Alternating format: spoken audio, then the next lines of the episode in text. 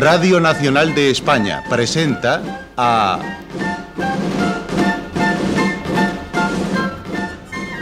José María Rodero en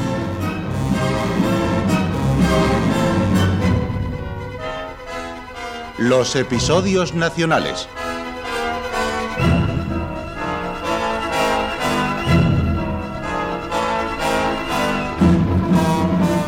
de Benito Pérez Galdós, en adaptación de Carlos Muñiz.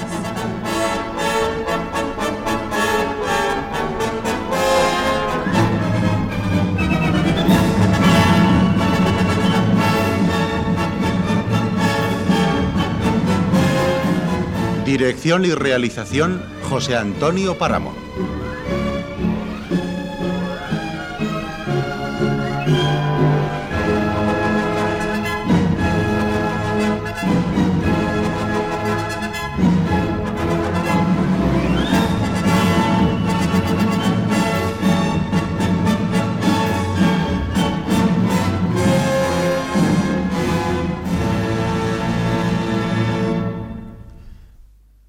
Hoy presentamos Cádiz, primera parte.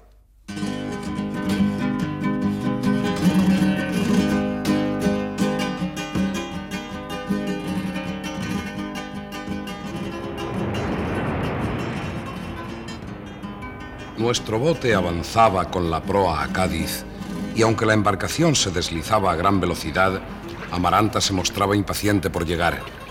La claridad de la luna nos alumbraba el camino y pasamos junto a la negra masa de los barcos de guerra ingleses y españoles que parecían correr al costado en dirección opuesta a la nuestra.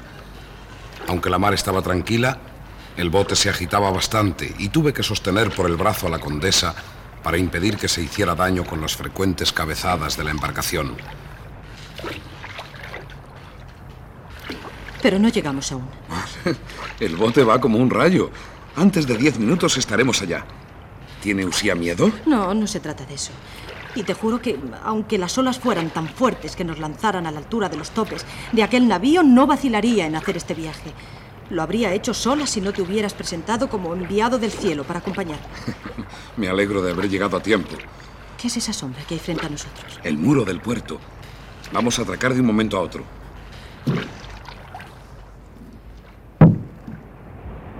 ¿Quién vive? Gabriel, di que llamen a don Antonio Maella. Tengo pase. Ahora, ahora, cuando desembarquemos. Eh, deme la mano, señora.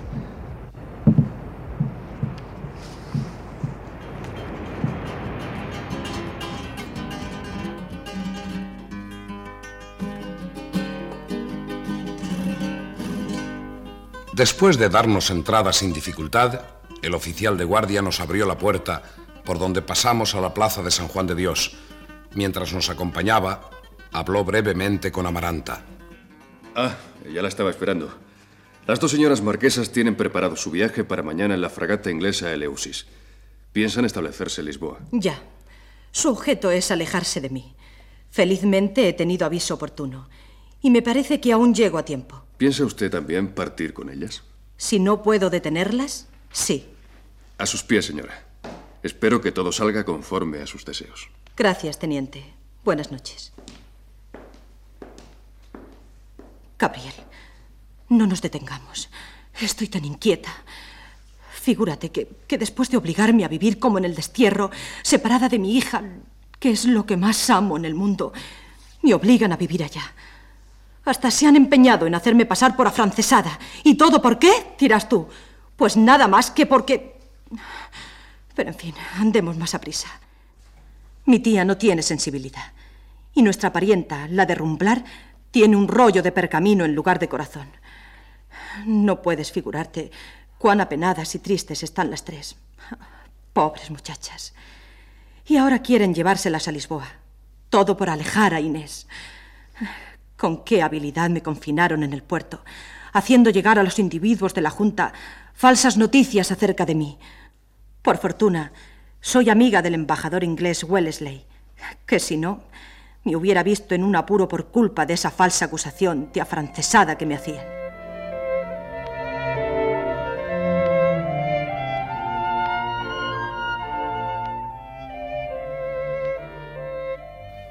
Después que acompañé a Amaranta a una casa de la calle de la Verónica, me fui a la isla, donde estaba de guarnición.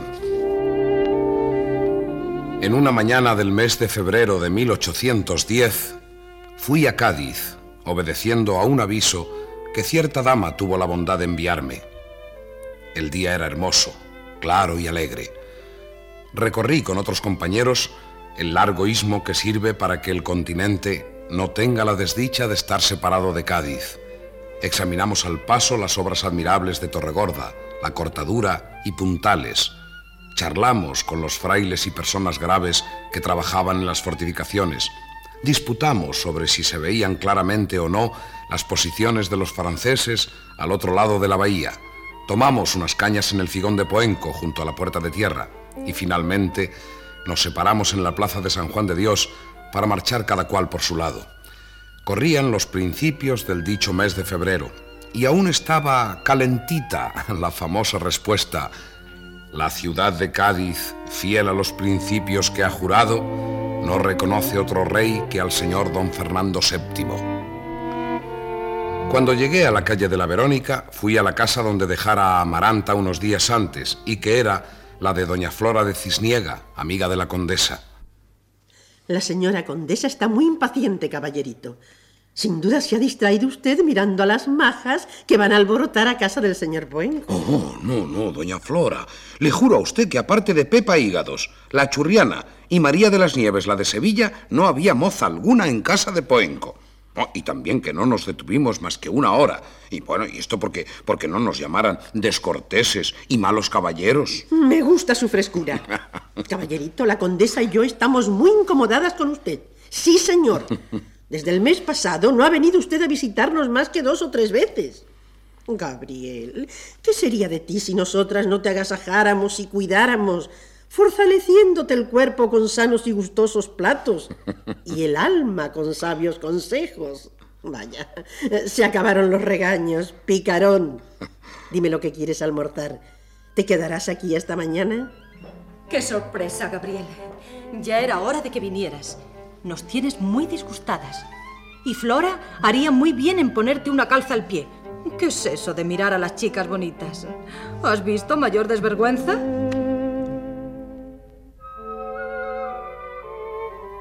Conocía yo a doña Flora de largo tiempo atrás, cuando serví de paje a su primo, el señor don Alonso Gutiérrez de Cisniega, en los azarosos días del fracaso de Trafalgar, en aquellos momentos se encontraba cortando doña Flora luengas piezas de damasco amarillo y rojo, como dalmáticas o jubones a la antigua, que luego ribeteaba con galón de plata.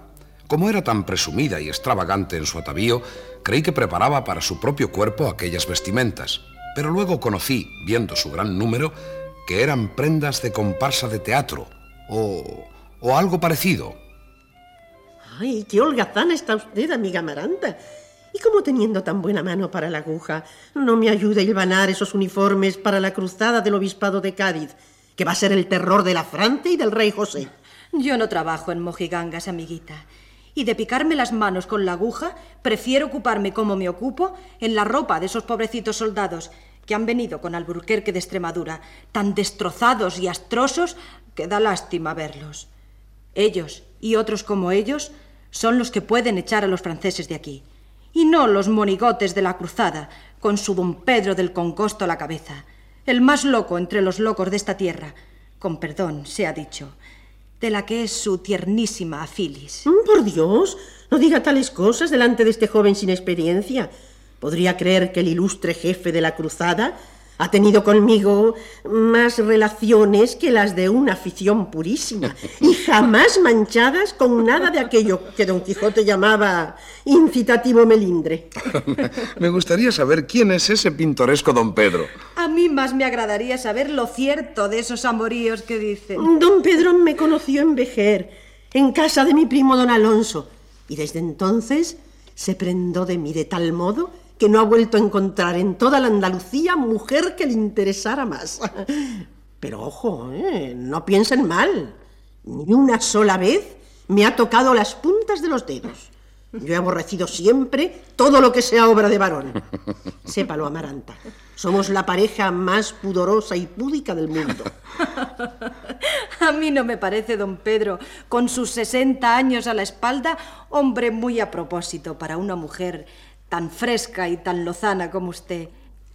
Y aunque le parezcan irrespetuosas mis palabras, debo decirle que usted debiera apresurarse a tomar estado, para no dejar que se extinga tan buena casta como es la de los Gutiérrez de Cisniega, y naturalmente no buscar un jamelgo seco como don Pedro, sino un cachorro tiernecito que alegre la casa. Un joven, pongo por caso, como este Gabriel, que nos está oyendo. Estoy de acuerdo, estoy de acuerdo. Jesús, amiga mía, qué malas cosas enseña usted a este pobrecito niño. Gabriel, no hagas caso. ¿Qué cosas tiene esta maranta? Señora, Lord Grey acaba de llegar. Es el inglés. Corra usted a recibirle. Voy enseguida, amiga mía. Veremos si puedo averiguar algo de lo que usted desea. Gabriel, ¿sabes que ayer ha llegado a Cádiz, en una embarcación pequeña, venida de Cartagena, don Diego, conde de Rumplar? ¿El hijo de la inefable doña María? El mismo. Ah, ya, ya sospechaba que ese perdido recalaría por aquí. Vendrá acompañado por alguno de sus amigotes, claro. No sé si viene solo o trae corte. Lo que sé es que su madre se ha llevado un alegrón con la llegada del niño y que mi tía dijo ayer delante de toda la familia, si el señor conde se porta bien y es hombre formal, obtendrá nuestros parabienes en ese proyecto de unión con Inés. señora condesa, yo que usted me reiría de don Diego y de las mortificaciones de cuantas marquesas impertinentes peinan canas y guardan pergaminos en el mundo. Ay, Gabriel, qué fácil es decirlo, pero si tú supieras bien lo que me pasa. Se han empeñado en que mi hija no me tenga amor ni cariño alguno. La apartan continuamente de mí. Y desde hace algunos días han resuelto terminantemente que no venga a las tertulias de esta casa. Y tampoco me reciben a mí en la suya. De este modo, mi hija, que ignora que soy su madre, apenas me ve. Bueno, no, no, no me parece su situación tan triste ni tan desesperada como usted la pinta. ¿Por qué no reclama a su hija y la mantiene para siempre a su lado? Ah, eso es muy difícil. ¿No ves que aparentemente, y según la ley, carezco de derechos para reclamarla y traerla a mi lado? Cuando pretendieron llevársela a Portugal, estuve a punto de armar el gran escándalo. Pero... ¿Por qué no lo hizo? Me arrepentí en el último instante. ¿Por qué no habla su tía sobre el asunto? ¿Mi tía? Con su idea de la honra de la familia, me mortifica más que la de Rumblar con su enojo. En Madrid puedo contar con muchas relaciones para vencer los obstáculos, pero aquí, en Cádiz, una plaza que casi está rigurosamente sitiada, tengo pocos amigos. Mientras que mi tía y la otra cuentan con el favor de todas las personas de poder. Figúrate si me desterrasen y consiguieran casar a la pobre niña contra su voluntad con ese imbécil. No, señora, eso no sucederá mientras usted y yo vivamos. E-, es preciso hablar con Inés. Revelarle la verdad por dura que sea. ¿Te atreverías tú a, a decírselo? Pues no he de atreverme. Naturalmente. Hazlo, cuanto antes. Aunque debo advertirte que tu influencia sobre Inés eh, ha podido cambiar últimamente. Hace dos años mi hija y tú erais dos niños desvalidos y abandonados. La común desgracia hizo que os amarais. Después todo cambió. Me consta que, que Inés ya no te ama. ¿Qué? ¿Qué le consta? ¿Por qué? Tengo datos muy concretos. Tal vez se equivoque y los datos no sean tan concretos. Lo son. Inés no te quiere. Eso no es posible. Mi hija ama a otro hombre. ¿A otro? No, no puede ser, señora condesa. Usted se equivoca. No, no, Gabriel. Es absolutamente cierto. ¿Y quién es ese otro? Dígalo de una vez. Es un inglés. ¿Ese? ¿Ese Lord Grey que acaba de llegar? El mismo. Vino aquí hace seis meses, acompañando a otro inglés, un tal Lord Byron, el cual partió para Levante al poco tiempo. Este se llama Lord Grey. ¿Y en qué se funda para creer que Inés le ama? En mil indicios. ¿Y tú? ¿En qué te fundas para esperar que Inés continúe queriéndote toda la vida? Es preciso que te acostumbres a pensar que hay otros hombres en el mundo, que no eres el único y que las muchachas tienen ojos para ver y oídos para escuchar.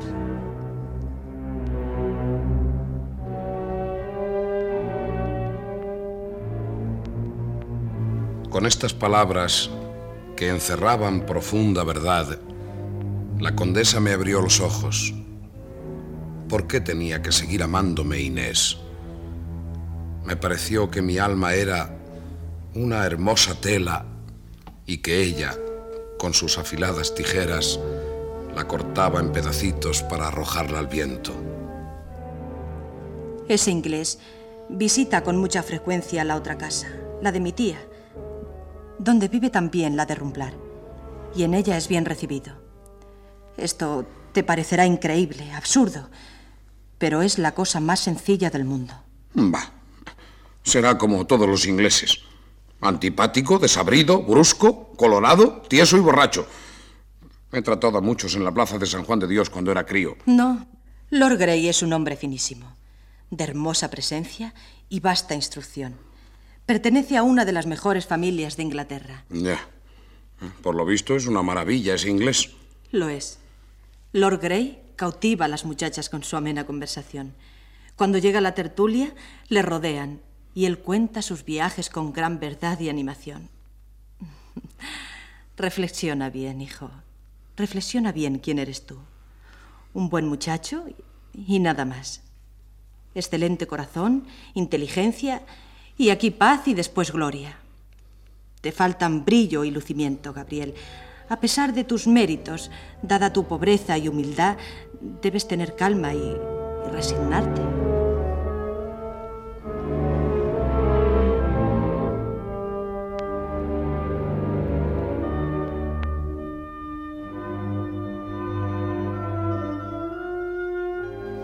¿Qué podía decir yo? Nada. Pero el hombre rara vez se conforma y elevándose por encima de las adversidades, lucha por vencerlas.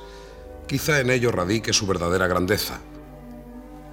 No sé si fue un sentimiento de noble dignidad o, por el contrario, un vano y pueril orgullo lo que me impulsó a contestar con entereza, afectando indiferencia ante el golpe recibido. Señora condesa, admito mi inferioridad. Hace tiempo que me he dado cuenta. Realmente fue un atrevimiento pretender ser amado por una mujer de la posición de Inés. Los que no somos nobles ni ricos hemos de llenarnos de resignación y cuando recibimos golpes como el que usted se ha servido darme, bueno, nos encogemos de hombros y decimos paciencia. Luego seguimos viviendo y comemos y dormimos tan tranquilos. Es una tontería morirse por quien tan pronto nos olvida. Estás hecho un basilisco. Y aunque aparentas tranquilidad, despides fuego. Toma mi abanico y refrescate. aunque sé que ello te dolerá, debo decirte que me alegra que Inés corresponda al amor del inglés. Todo suceso que me dé esperanzas de ver a mi hija fuera de la tutela de la marquesa y la condesa es para mí un alivio. No, pero eh, ese inglés será protestante, ¿no? Sí, aunque puede que se haga católico. Vaya. De todos modos, ese es un punto grave y delicado, lo sé. Pero no reparo en nada. ¿Cómo rabiaría doña María si llegara a comprender... Mucho sigilo, Gabriel. Cuento con tu discreción. ¿Usted aprobaría que Inés se casara con el inglés? Sería nuestra liberación. Nos marcharíamos los tres a Inglaterra, lejos, lejos de aquí, a un país donde yo no viera parientes de ninguna clase. Me gustaría ser papa para permitir que una mujer católica se casase con un hombre hereje. Sus deseos se verán satisfechos. Dios te oiga, pero desconfío. Por otra parte, el inglés es bastante raro.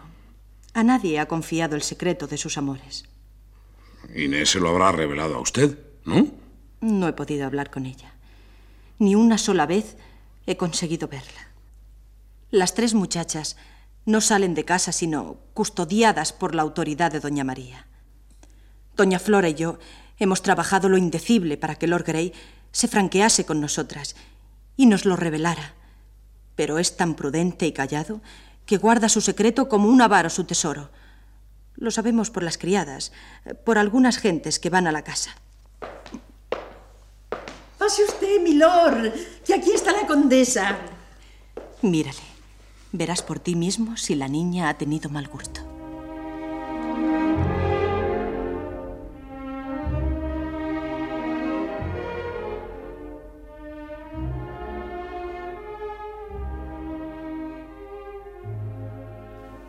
Doña Flora seguida del inglés. Era de alta estatura, con el color blanquísimo, aunque tostado. El cabello rubio, según el gusto de la época, le caía en bucle sobre el cuello. No parecía exceder de los 30 o 33 años, y sus facciones, realzadas por la luz del mediodía, dábanle el aspecto de una hermosa estatua de cincelado oro. Yo recordaba haber visto en alguna parte un busto del dios Brahma, que muchos años después me hizo recordar a Lord Grey, pero lo que más me disgustó fue el oírle hablar con tanta corrección el castellano, cuando yo esperaba oírle expresarse en términos ridículos y con hierros. Querida amiga, Lord Grey nos va a contar algo de sus amores en Cádiz, que es relato más apasionante que sus viajes por Asia y África. Lord Grey, le presento al señor don Gabriel de Araceli, un bravo militar español, tan buen estratega como Julio César y tan valiente como el Cid. Encantado de conocer a tan insigne soldado. Tendremos que hablar largo y tendido de esta guerra. Espero que seamos buenos amigos y tengamos infinitas ocasiones de charlar. Ni me gusta hablar de la guerra, sino guerrear, ni acostumbro a dar mi amistad al primero que llega, caballero. Magnífico, así me gusta a mí la gente. ¿Verdad que el señor Araceli es todo un carácter? y dígame, Lord Grey, ¿qué se dice por ahí de la situación? Parece que existe en Cádiz una gran tensión entre españoles e ingleses. ¿Es posible? ¿En esto ha venido a parar nuestra alianza? No, no será nada, señora. Nosotros somos algo rudos y los españoles un poco confiados en sus propias fuerzas, casi siempre con razón. Aunque no hay muchos efectivos para defender la ciudad, los franceses están sobre Cádiz y ahora salimos con que no hay aquí bastante gente para defender la plaza. Así parece. Pero Wesley ha pedido permiso a la Junta para que desembarque la marinería de nuestros buques y defienda algunos castillos. ¿Y qué hacen? ¿Que no han desembarcado ya? No es posible. Las autoridades españolas se oponen a que nuestra gente les ayude. Toda persona que conozca la guerra ha de convenir conmigo en que los ingleses deben desembarcar. Estoy seguro que este señor militar es de la misma opinión. Pues no, señor. Precisamente soy de la opinión contraria. Creo que las autoridades españolas hacen bien en no consentir que desembarquen los ingleses. En Cádiz hay guarnición suficiente para defender la plaza. ¿Usted cree? No, estoy seguro. Nosotros agradecemos el auxilio que nos están prestando nuestros aliados. Bueno, más por odio al común enemigo que por amor a nosotros. Quede ello bien claro. Pero lo cierto es que juntos pelean ambos ejércitos. Y si en las acciones campales es necesaria esta alianza, en la defensa de plazas fuertes, harto se ha probado que no necesitamos ayuda. Sobre todo plazas fuertes que, como esta, son al mismo tiempo magníficas plazas comerciales. Y no deben entregarse nunca a un aliado, por leal que sea. Los paisanos de usted son demasiado comerciantes y quizá gustasen demasiado de esta ciudad, que es como un buque anclado a vista de tierra. Gibraltar casi nos está oyendo y lo puede decir. Caballero, ¿me permite usted que le importune repitiéndole que deseo mucho su amistad? Me encanta oírle hablar mal de los ingleses. Pero, milord, ¿por qué aborrece usted tanto a sus paisanos? Señora, desgraciadamente he nacido con un carácter que si en algunos puntos concuerda con el de la generalidad de mis compatriotas, en otros es tan diferente como lo es un turco de un noruego. Aborrezco el comercio, Aborrezco a Londres, mostrador nauseabundo de las drogas de todo el mundo. El carácter inglés es egoísta, seco, duro como el bronce, formado en el ejercicio del cálculo y refractario a la poesía. Se precian mucho de su libertad, pero no les importa que haya millones de esclavos en sus colonias. Quieren que el pabellón inglés ondee en todos los mares, cuidándose mucho de que sea respetado. Pero siempre que hablan de la dignidad nacional, Debe entenderse que la quincalla inglesa es la mejor del mundo.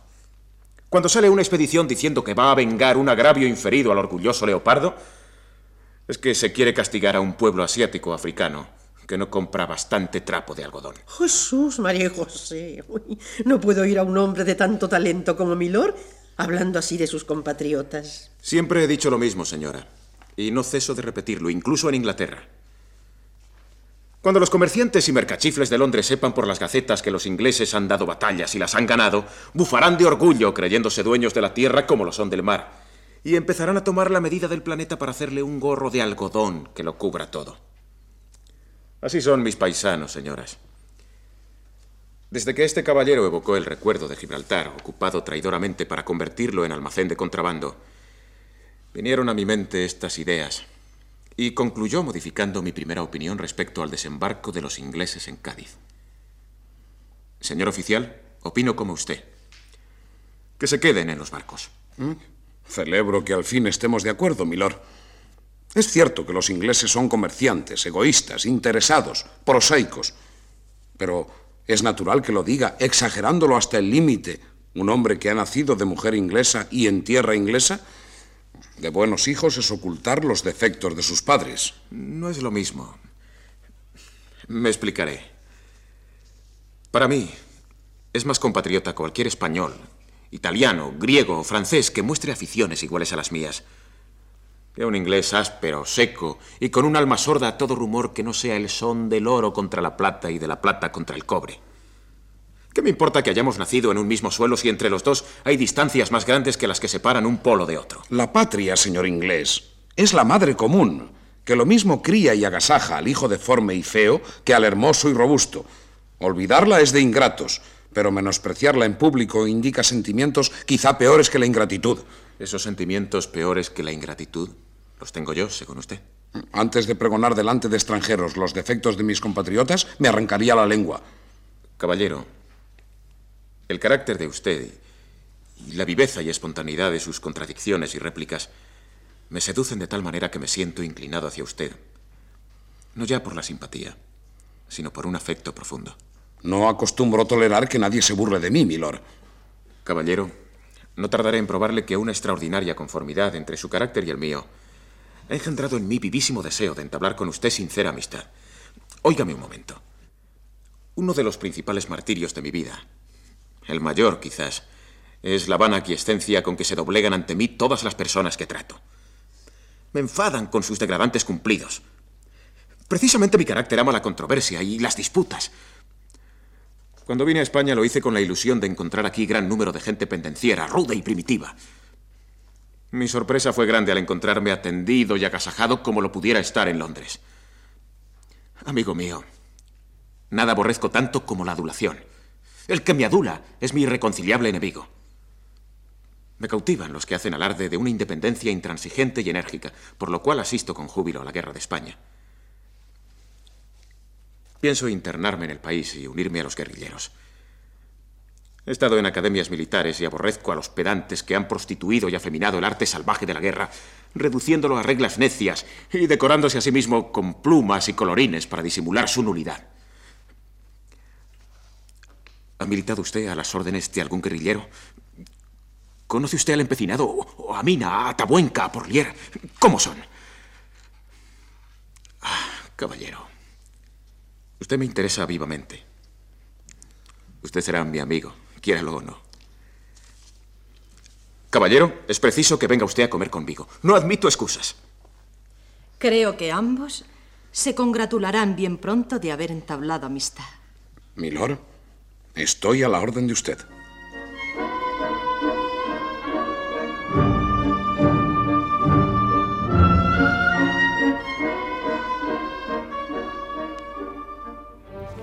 Después de despedirnos de las dos damas, salí con el inglés. Creí que me llevaba el demonio. No tuve otro remedio que ir a su casa. Lord Grey vivía cerca de las barquillas de Lope, su casa, demasiado grande para un hombre solo, estaba en gran parte vacía. Le servían varios criados, españoles todos, a excepción de la ayuda de cámara, que era inglés. Durante la comida no hablamos más que de la guerra, y después que los vinos de Andalucía hicieron su efecto, se empeñó en darme lecciones de esgrima. Pero, pero si yo no conozco el arte de la esgrima. Es usted inteligente y con lo que le he explicado bastará. En guardia. ¿Eh? En fin. Vamos allá. Estoy en guardia.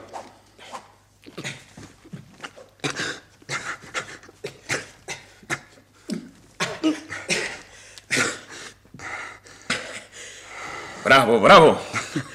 Para ser su primer asalto lo ha hecho admirablemente.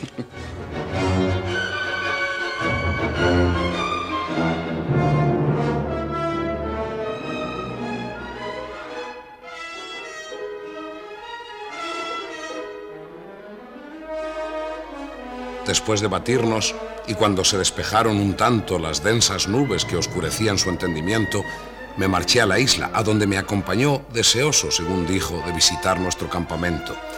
En los días sucesivos casi ninguno dejó de visitarme.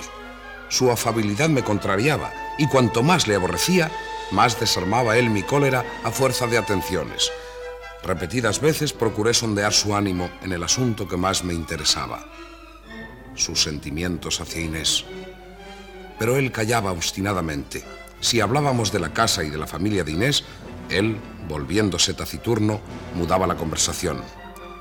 No obstante, yo sabía que visitaba todas las noches a Doña María, pero su reserva en este punto era sepulcral.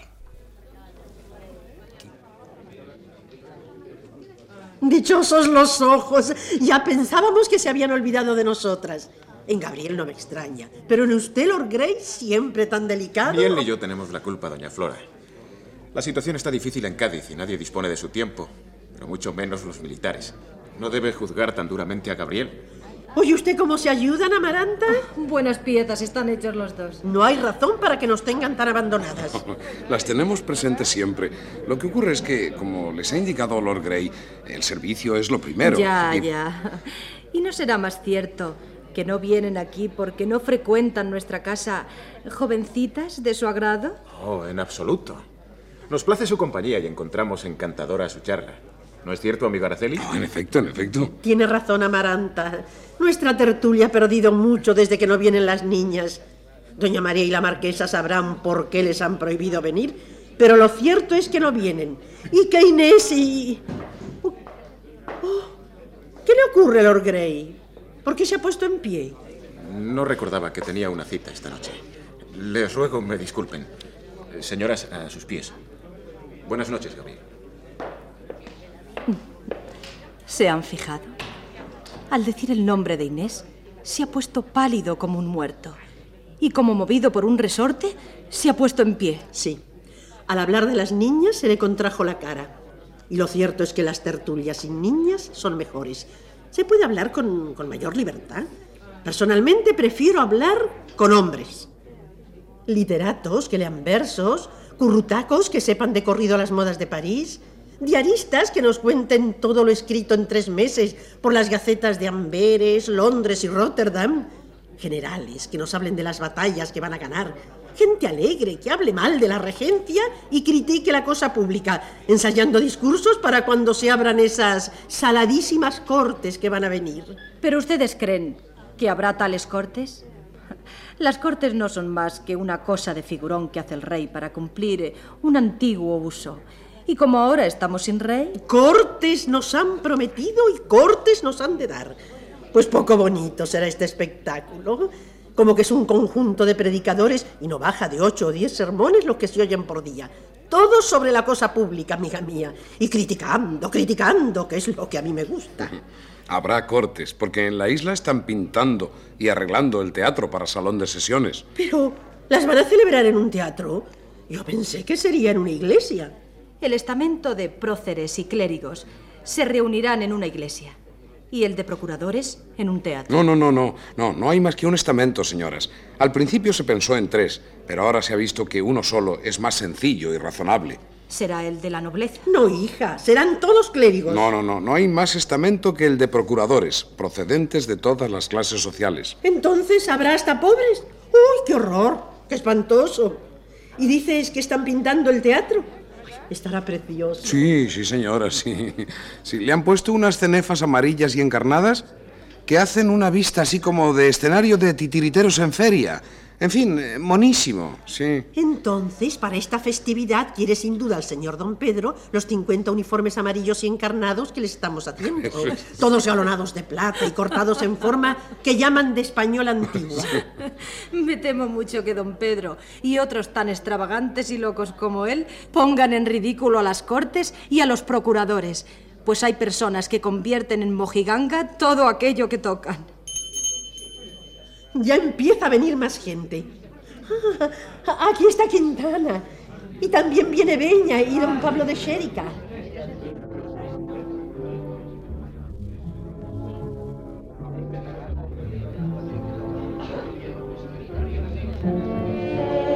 Quintana saludó a mis dos amigas. Yo había oído hablar de él, pero no había tenido hasta entonces el placer de tratar a poeta tan insigne. Quintana era entusiasta de la causa española, liberal ardiente con vislumbres de filósofo francés o ginebrino. Más beneficio recibió de su valiente pluma la causa liberal que de la espada de otros. ¡Cuánto bueno! Si es el amigo Quintana. Pase, Quintana, pase.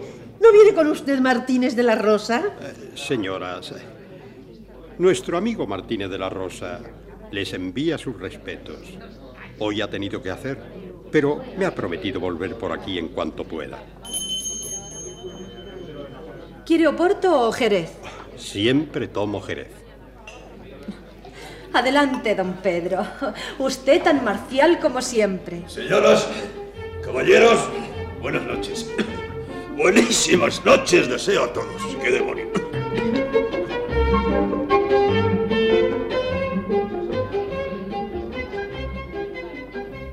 El que acababa de llegar, don Pedro del Congosto, era un hombre como de 50 años, alto, flaco, desgarabado y tieso, con los bigotes negros y caídos como el mismísimo Don Quijote.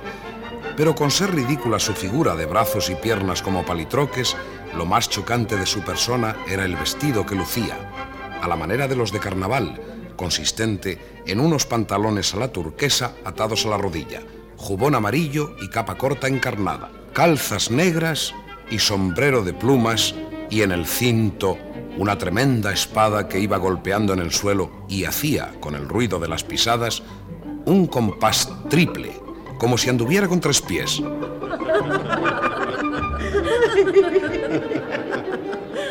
No hay que criticarle, pues hace muy bien en vestirse a la antigua. Y si todos los españoles, como él dice, hicieran lo mismo, con el vestir vendría el pensar a la antigua. Y con el pensar el obrar, que es lo que hace falta. Pero yo creo que se pasa. ¿Y no le abruma ese vestido? No, ni me importan burlas de gente afrancesada, ni de filósofos y religiosos, ni de ateos, ni de democratistas, enemigos encubiertos de la religión y del rey. Cada uno se viste como le place.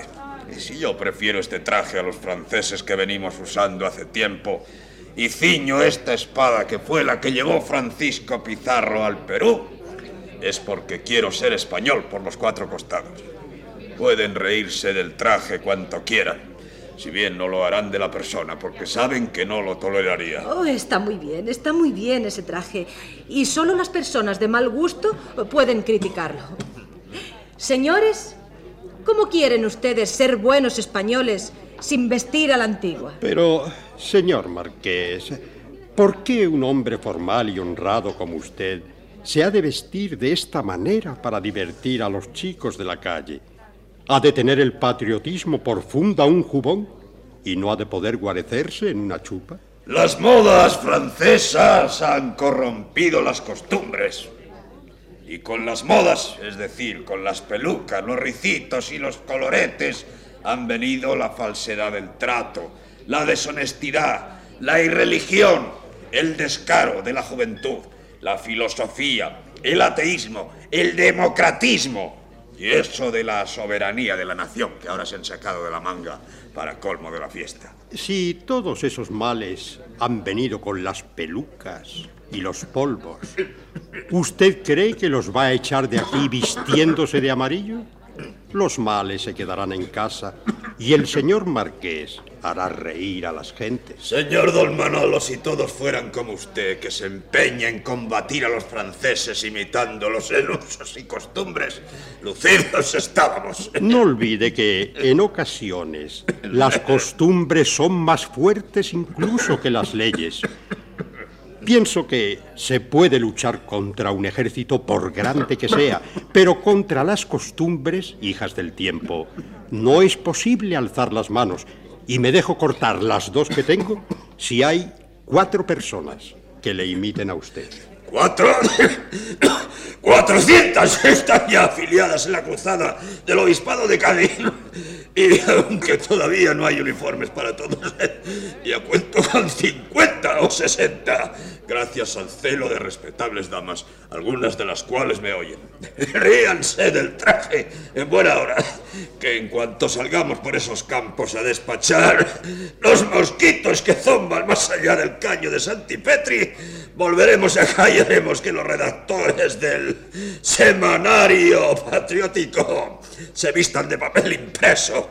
Es la moda francesa que más para. Y dígame, don Pedro, ¿piensa usted presentar la cruzada a las futuras cortes el día de la apertura? Yo no quiero nada con cortes. Pero ustedes, los bobos que creen, habrá tal novedad. La regencia está decidida a echar la tropa a la calle para hacer polvo a los vocingleros que ahora no pueden pasarse sin cortes. La regencia hará lo que le manden, callará y aguantará, no lo dude. Aunque carezco de la perspicacia que distingue al señor don Pedro, me parece que la nación es algo más que el obispo de Orense. Verdaderamente, señor don Manuel, eso de la soberanía de la nación que han inventado ahora, si se llega a establecer, va a traernos aquí otra revolución como la francesa. ¿No le parece? No, no, señora. No creo ni puedo creer tal cosa. Que pongan lo que quieran con tal que sea nuevo. ¿No creen? Lo nuevo siempre resulta encantador. Más que lo viejo. Eh, eso, y que se vayan al infierno la religión, el rey y todo lo tradicionalmente español. Apañados estamos. Denme 300 años de soberanía de la nación y veremos si se cometen tantos excesos, arbitrariedades y desafueros como en 300 años que no lo ha habido. ¿Habrá revolución que contenga tantas iniquidades e injusticias como el solo periodo de la privanza de don Manuel Godoy? Nada, nada, señores. Si ahora vamos a estar muy bien. Si vamos a ver aquí el siglo de oro. Si no va a haber injusticias, ni crímenes, ni borracheras, ni miserias, ni cosa mala alguna. Pues para que nada nos falte, en vez de padres de la iglesia tenemos periodistas. En vez de santos, filósofos. En vez de teólogos, ateos. Justamente. El señor de Congosto tiene razón. La maldad no ha existido en el mundo hasta que no la hemos traído nosotros con nuestros endiablados libros. Pero todo se va a remediar con vestirnos de mojiganga. Bueno, déjense de tales discusiones y díganme, ¿habrá cortes o no? Sí, sí, señora. Las habrá. ¿Qué ha de haberlas? Los españoles no sirven para eso. Aún no lo hemos probado. Su ilusión por las cortes me admira, don Manuel. Aunque verá usted qué escenas tan graciosas habrá en las sesiones. Y digo eso por no decir terribles y escandalosas, conociendo este país. Señora, el terror y el escándalo no nos son desconocidos. Y si se reproducen como consecuencia de las cortes, no hay por qué pensar que son exclusivos de ellas. Con anterioridad hemos padecido esa plaga la conspiración de El Escorial, los tumultos de Aranjuez, las vergonzosas escenas de Bayona, la abdicación de los reyes padres, las torpezas de Godoy, las inmoralidades de la última corte, los tratados con Bonaparte, los convenios indignos que han permitido la invasión. Todo esto, señora amiga mía, lo han traído por ventura las cortes. Pero el rey gobierna y las cortes votan y callan. Eso hay que matizarlo.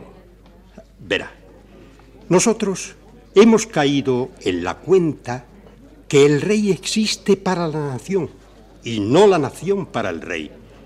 Si las cortes no salen adelante, lo deberán a la perfidia y mala fe de sus enemigos y a las necedades de sus partidarios, pues estas majaderías de vestir a la antigua y convertir en sainete las más respetables cosas es vicio muy común en los españoles de uno y otro partido. Ya hay quien dice que los diputados deben vestirse como los alguaciles en día de pregón de bula, y no falta quien sostiene que todo cuanto se hable, proponga y discuta en la asamblea debe decirse en verso. Pues en verdad sería precioso. En efecto. Y como se van a reunir en un teatro, la ilusión sería perfecta.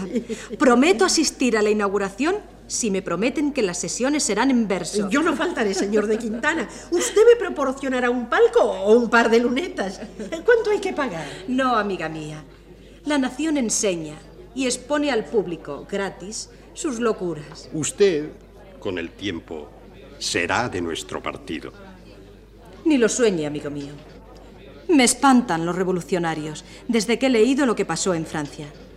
Lástima que usted se haya hecho filósofo y político. ¿Por qué no hace siempre versos? No están los tiempos para versos. Arriaza ha hecho últimamente una sátira preciosa. Precisamente esta noche la leerá aquí. Arriaza, Arriaza, a ver, lea usted la oda a Pepillo, ¿eh? Atención, atención, señores. Bien, bien, la leeré.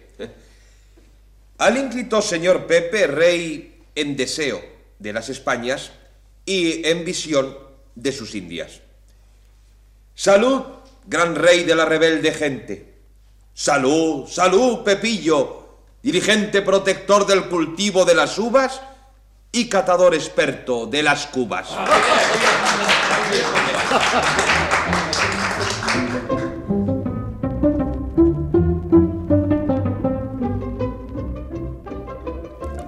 Dividióse después la tertulia. Los políticos se agruparon a un lado y el atractivo de las mesas de juego llevó a la sala contigua a una buena porción de los concurrentes. Nos quedamos solos don Pedro, Amaranta, doña Flora y yo. Gabriel, es preciso que te decidas a trocar tu uniforme a la francesa por este español que lleva nuestro amigo. Además, la Orden de la Cruzada tiene la ventaja de que cada cual se encaja encima el grado que más le acomoda. Como por ejemplo, don Pedro, que se ha puesto la faja de capitán general. Es el caso que necesita uno condecorarse a sí propio, puesto que en este caos nadie se toma el trabajo de hacerlo.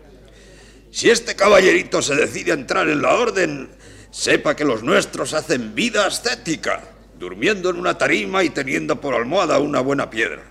De este modo se fortalece el hombre para las fatigas de la guerra. Me parece muy bien. Y si a esto añaden una comida sobria, como por ejemplo dos raciones de obleas al día, serán los mejores soldados de la tierra. Ánimo, pues, Gabriel, y hazte caballero del obispado de Cádiz. No, de buena gana lo haría, señores, si me encontrara con fuerzas para cumplir un régimen tan riguroso. ¿Disculpas? La verdadera causa de la resistencia de este mozuelo e ingresar en la orden gloriosa es no solo la holgazanería, sino también que las distracciones del amor le tienen embebecido y trastornado. No se permiten enamorados en la orden, ¿verdad, señor don Pedro? Eh, según y conforme. Si los catecúmenos están dominados por un amor respetuoso y circunspecto hacia persona de peso y formalidad, lejos de ser rechazados con más gusto, son admitidos. Pues el amor de Gabriel no tiene nada de respetuoso. Mi amiga, que me está oyendo, es testigo de la impetuosidad y desconsideración de este violento joven. Ay, por Dios, querida condesa. Usted con sus imprudencias es la que ha echado a perder a este muchacho. Yo nada tengo que ver con que este joven apasionado se extralimite. La juventud, señor don Pedro, tiene arrebatos. Porque la juventud... Vamos, vamos, amiga mía. Don Pedro es hombre de confianza. No me negará que no le agradan a usted las ternuras amorosas de Gabriel. ¿Cómo, cómo dicen? Les he oído bien. Jesús, ¿qué está usted diciendo, Amaranta? Don Pedro va a pensar... La verdad, ¿a qué andar con tapujos? ¿Por qué ocultarlo? ¿Es acaso algún delito? ¿Es un crimen que dos personas se amen? Yo tengo derecho a aconsejarles que se decidan a dejar a un lado misterios, secretitos y, y trampantojos que a nada conducen y manifiesten su amor abiertamente. ¿Quiere usted decir el amor de Gabriel y doña Flora? Exactamente. Pero, pero, pero eso es verdad. ¿Qué? Ah, son bromas de la condesa, don Pedro. Eh, ¿Quiere usted tomar un dulcecito? Para dulcecitos estoy yo, señora. Sepa que los hombres como yo se endulzan con acíbar, la lengua, y el corazón con desengaños. Con desengaños, sí, señora. Cada uno es dueño de dirigir sus impulsos amorosos al punto que más le conviene. En edad temprana los dirigí yo a una ingrata persona que al fin... Pues no quiero afear su conducta ni pregonar su deslealtad, y me aguantaré para mí solo las penas como me guardé las alegrías. Y no se diga para disculpar esta ingratitud que yo falté una sola vez en 25 años al respeto, pues ni palabra incitativa pronunciaron mis labios, ni gesto indecoroso hicieron mis manos, ni idea impúdica turbó la pureza de mi pensamiento, ni nombré la palabra matrimonio, a la cual se asocian imágenes contrarias al pudor. Pero hay en estos tiempos corrompidos, no hay flor que no se aje ni pureza que no se manche. Está dicho todo, y con esto, señoras, pido a ustedes licencia para retirar. Ay, ¿qué es eso, señor don Pedro? ¿Qué arrebato le ha dado? ¿Hace usted caso de las bromas de Amaranta? Es una calumnia, sí, señor, una calumnia. Pero, ¿pero qué es esto? ¿Mis palabras han podido causar el disgusto del señor don Pedro? ¡Ay, Jesús! Ahora caigo en que he cometido una gran imprudencia. Oh, Dios mío. Señor don Pedro, eh, yo no sabía nada, yo, yo ignoraba. Este mozalbete tiene la culpa. Ahora recuerdo eh, que mi amiga le está recomendando siempre que le imite a usted en las formas respetuosas para manifestar su amor. Y le reprendo sus atrevimientos. Y le tira de las orejas cuando se extralimita de palabra u obra.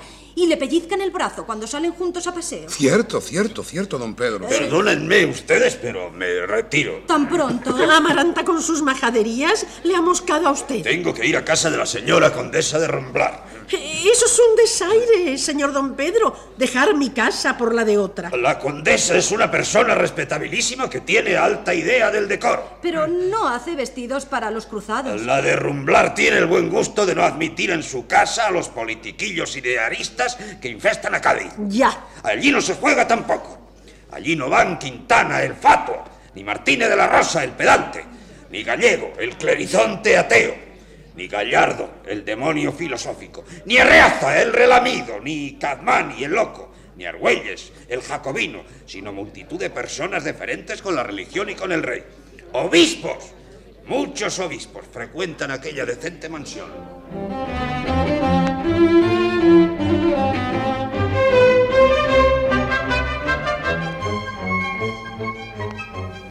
Don Pedro se había puesto verde, amarillo, jaspeado.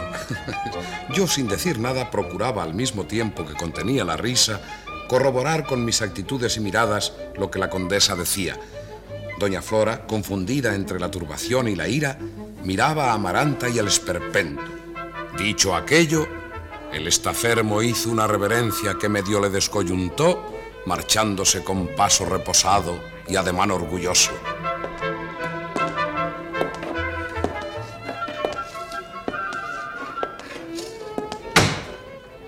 Amiga mía, qué imprudente es usted.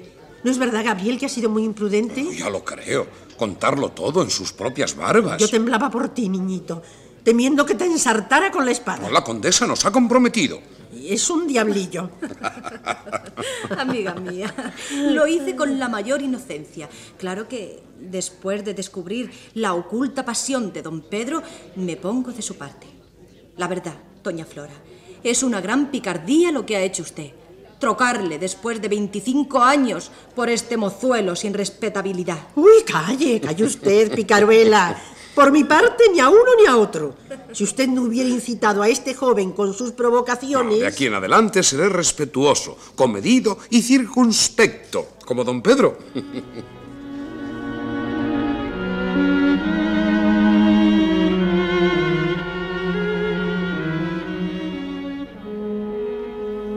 Poco después entró en la sala el memorable don Diego, conde de Rumblar y de Peña Horadada, y con gran sorpresa mía ni saludó a la condesa, ni ésta tuvo a bien dirigirle mirada alguna. Reconociéndome al punto, llegóse a mí y con la mayor afabilidad me saludó y felicitó por mi rápido ascenso en la carrera de las armas, de que ya tenía noticias. Yo le encontré bastante cambiado desde mi aventura famosa en el Palacio del Pardo. Gabriel, ¿qué es de tu vida? No sabes qué alegría me da verte. ¿Vas a quedarte en Cádiz? Pues eh, creo que sí. Por lo menos si esto de las cortes prospera. Magnífico. Así vendrás a las tertulias de mi casa. Ah, aquello es insufrible. Parece un cónclave de clérigos, frailucos y enemigos de la libertad. Allí no se va más que hablar mal de los periodistas y de los que quieren constitución. No se juega, ni se baila, ni se habla más que de tonterías. Mis hermanas me han dicho que quieren conocerte. Las pobres y mi prometida Inés están muy aburridas. Si no fuera porque Lord Grey las distrae un poco, ¿vendrás a casa? ¿Mm? ¿Me lo prometes? Eh, sí. Cuando vayas, ten buen cuidado de no dártelas de liberal y jacobino. Procura hablar mal de las cortes, de la libertad de imprenta, de la Revolución Francesa, y de hacer una reverencia cuando se nombre al rey, y de decir algo en latín al modo de conjuro siempre que citen a Bonaparte, a Robespierre o a otro monstruo cualquiera. si no lo haces así, mi madre te echará al punto a la calle, y mis hermanas no podrán rogarte que vuelvas. Bien, bien, tendré buen cuidado de cumplir el programa. ¿En dónde nos veremos? Yo iré a la isla, o nos veremos aquí, aunque... aunque la verdad, tal vez no vuelva. Mi madre me tiene prohibido poner los pies en esta casa. Vete a la mía y pregunta por tu amigo, don Diego. Yo le he hecho creer a mi madre que fuimos los dos quienes ganamos la batalla de Bailén. ¿Sabes algo de Santorcaz? En Madrid sigue de comisario de policía. Nadie le puede ver, pero él se ríe de todos y cumple con su obligación. Bueno, ¿juegas o no? Voy al caballo.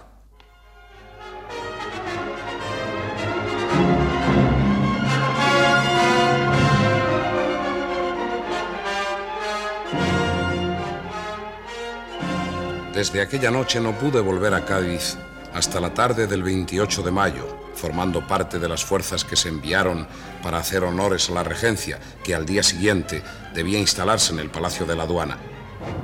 Allí, cuando me encontraba haciendo guardia de honor a la regencia, oí decir que se presentarían en Cádiz 100 coraceros que querían ofrecer sus respetos al poder central.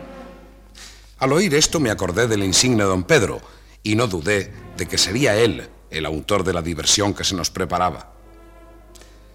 Las doce serían cuando una gran turba de chicos, desembocando por las calles de Pedro Conde y de la Manzana, anunció que algo muy extraordinario se aproximaba. Araceli, observe esos espantajos. Pero si es don Pedro del Congosto. Oye, palabra que jamás pensé que se atrevería a vestirse así en público. ¿Y, ese esperpento que luce fajín general y se las da de comandante de los peleles? ¿Quién es? Es don Pedro del Congosto, un marqués medio majareta. Veamos qué quiere. Parece venir hacia aquí. Nombre de la cruzada que yo regento, pedimos permiso para entrar a saludar a la regencia. Y temo que no va a ser posible, don Pedro. Le advierto, señor oficial, que aquí no soy don Pedro, sino el general que manda la cruzada del obispado de Cádiz.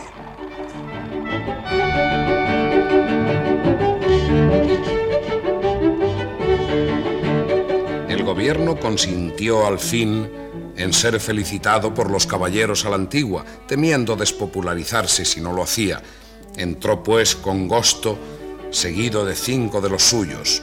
Atravesó el salón del palacio y al encararse con los de la regencia hizo una profunda reverencia y con voz cavernosa y retumbante dio principio a la lectura de una sarta de versos cojos, mancos y lisiados, tan rematadamente malos como obra que eran del mismo personaje que los leía.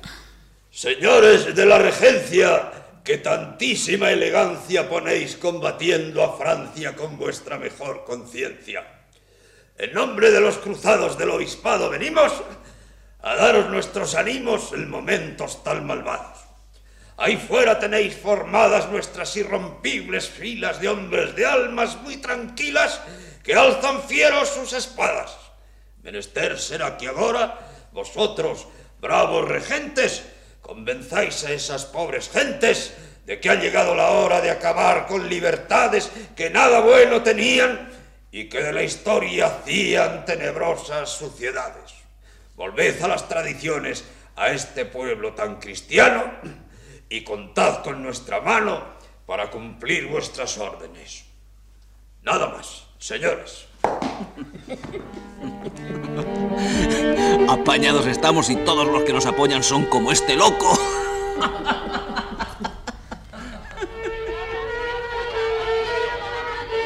Después, la graciosa procesión recorrió las calles de Cádiz con grande alegría de todo el pueblo que se regocijaba con el espectáculo.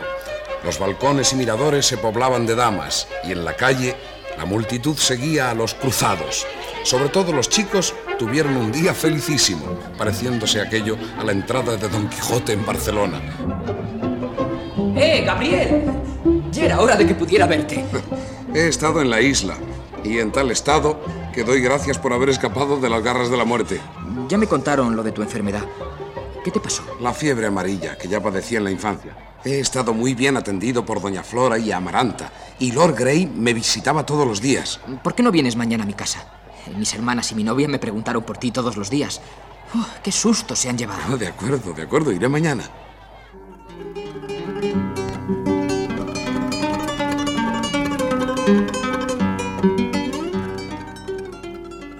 Yo estaba muy lejos de esperar la orden militar que por algún tiempo me desterrara de mi ciudad querida. Don Mariano Renovales fue destinado a mandar una expedición que debía salir de Cádiz para desembarcar en el norte. Renovales era bravo, pero su bravura era salvaje, desnuda de conocimientos y de talento. Del resultado de aquella expedición ya daré cuenta a ustedes en nuestro próximo encuentro.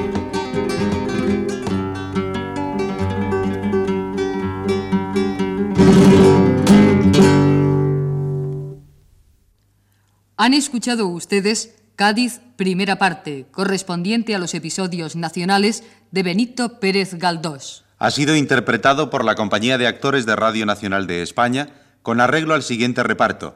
Gabriel Araceli, José María Rodero. Amaranta, María Masip. Doña Flora, Nélida Quiroga. Lord Grey, José María del Río.